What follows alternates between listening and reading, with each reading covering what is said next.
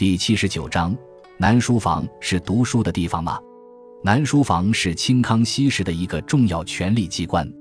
南书房位于乾清宫西南，本为康熙读书处，俗称南斋，是清代皇帝文学侍从值班的地方，被清代诗人视为清要之地，以入之为荣。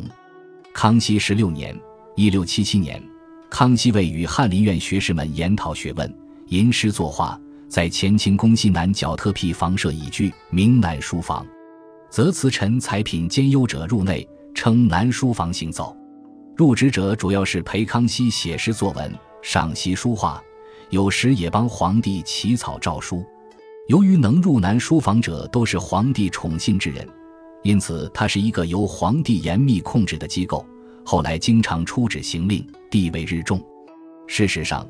南书房权势上升是康熙有意识地加强皇权的一种手段，因当时国家名义上的最高政务机关内阁控制着外廷，对皇帝的意志经常产生掣肘。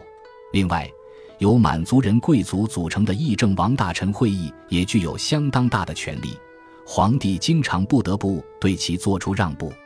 康熙在南书房重新建立一个权力中心。便逐渐将权力收归到了自己这里，有效地加强了皇权的地位，更方便自己大展拳脚。雍正年间，新建立的军机处成为机要中心，南书房地位下降，但因其入职者能经常见到皇帝，还是有一定地位。光绪二十四年（一八九八年），南书房被撤销。